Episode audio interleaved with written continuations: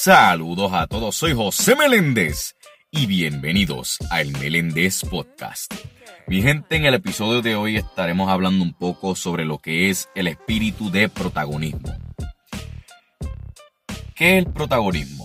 Pues mira, es el afán de mostrarse como la persona más calificada y necesaria en determinada actividad.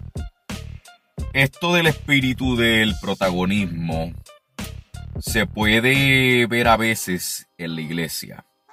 ¿Pero por qué? Bueno, se puede ver, por ejemplo, cuando una persona toma parte en un culto en la iglesia y esa persona quiere toda la atención para él o ella. Quiere tomar el control en lugar de dejar a Dios tomar el control. Ahora, hay personajes bíblicos que tienen lo que es considerado el espíritu de protagonismo. Sí. Uno de ellos fue Caín, porque Caín quería que su ofrenda fuera aceptada por Dios. Un punto clave para entender esto tiene que ver con la intención. Porque si tú quieres que Dios te use, recuerda que tiene que ser Dios tomando el control y la gloria. Ahora, la intención incorrecta, o sea, lo que tiene que ver con la maldad del corazón, es lo que hace el protagonismo incorrecto. Ahora me viene a la mente, y esto es una realidad. ¿Por qué uno quiere ser protagonista? Pues mira, yo te tengo dos contestaciones. Si es para llevar la palabra de Dios, alcanzar alma para Cristo, manteniéndote siempre humilde ante su presencia, este, pues mira, eso está bien. Eso está súper bien que sea Dios tomando el control. Pero, aquí va la otra. Si es para llenar el egoísmo, para tú engrandecerte, ahí es donde está mal. Porque se supone que sea Dios tomando el control y siendo Él el protagonista. Porque mira, cuando Dios toca a uno, Él nos limpia. Además de perdonarnos, mira, Él nos limpia. Ahora, hay una historia en el libro de los Hechos que precisamente hace referencia a lo que es el espíritu de protagonismo. Y se encuentra en Hechos, este capítulo 8, versículo 9 al 24, que se los voy a leer este, ahora mismo dice así.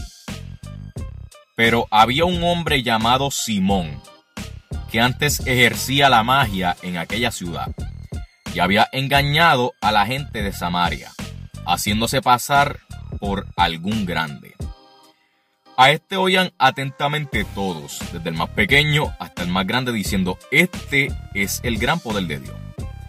Y le estaban atentos, porque con sus artes mágicas les había engañado mucho tiempo. Pero cuando creyeron a Felipe, que anunciaba el Evangelio del Reino, de Dios y el nombre de Jesucristo, se bautizaban hombres y mujeres. También creyó Simón mismo, y habiéndose bautizado, estaba siempre con Felipe. Viendo las señales y grandes milagros que se hacían, estaba atónito cuando los apóstoles que estaban en Jerusalén oyeron que Samaria había recibido la palabra de Dios, enviaron allá a Pedro y a Juan, los cuales, habiendo venido, oraron por ellos para que recibiesen el Espíritu Santo, porque aún no había descendido sobre ninguno de ellos, sino que solamente habían sido bautizados en el nombre de Jesús. Entonces les imponían las manos y recibían el Espíritu Santo. Cuando volvió Simón, que por la imposición de las manos de los apóstoles se daba el Espíritu Santo, les ofreció dinero, diciendo, Dadme también a mí este poder, para que cualquiera a quien yo impusiere las manos reciba el Espíritu Santo. Entonces Pedro le dijo, Tu dinero perezca contigo porque has pensado que el don de Dios se obtiene con dinero.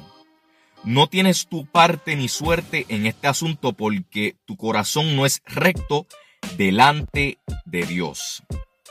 Arrepiéntete pues de esta tu maldad y ruega a Dios si quizá te sea perdonado el pensamiento de tu corazón, porque en hiel de amargura y en prisión de maldad veo que estás.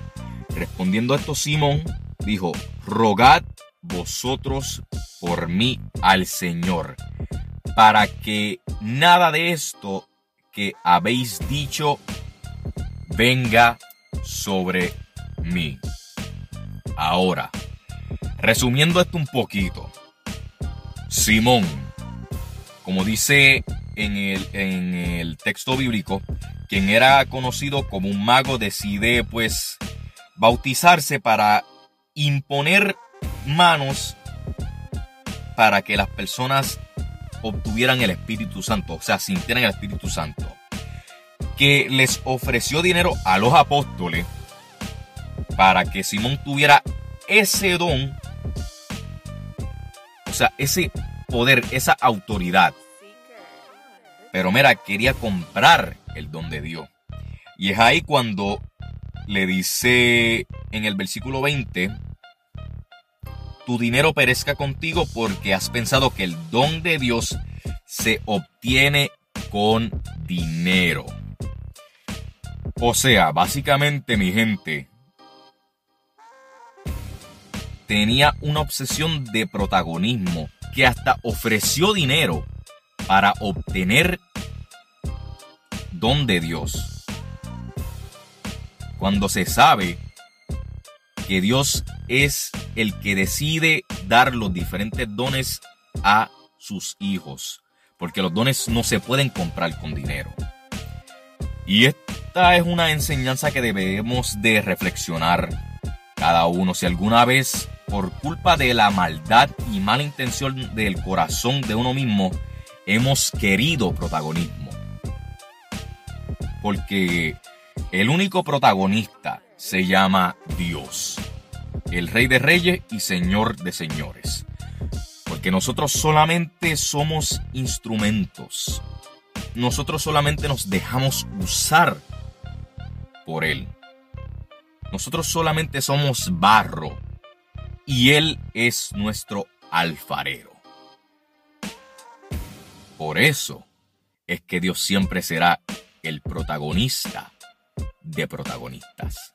Soy José Meléndez y gracias por escuchar el Meléndez Podcast. Dios me los bendiga.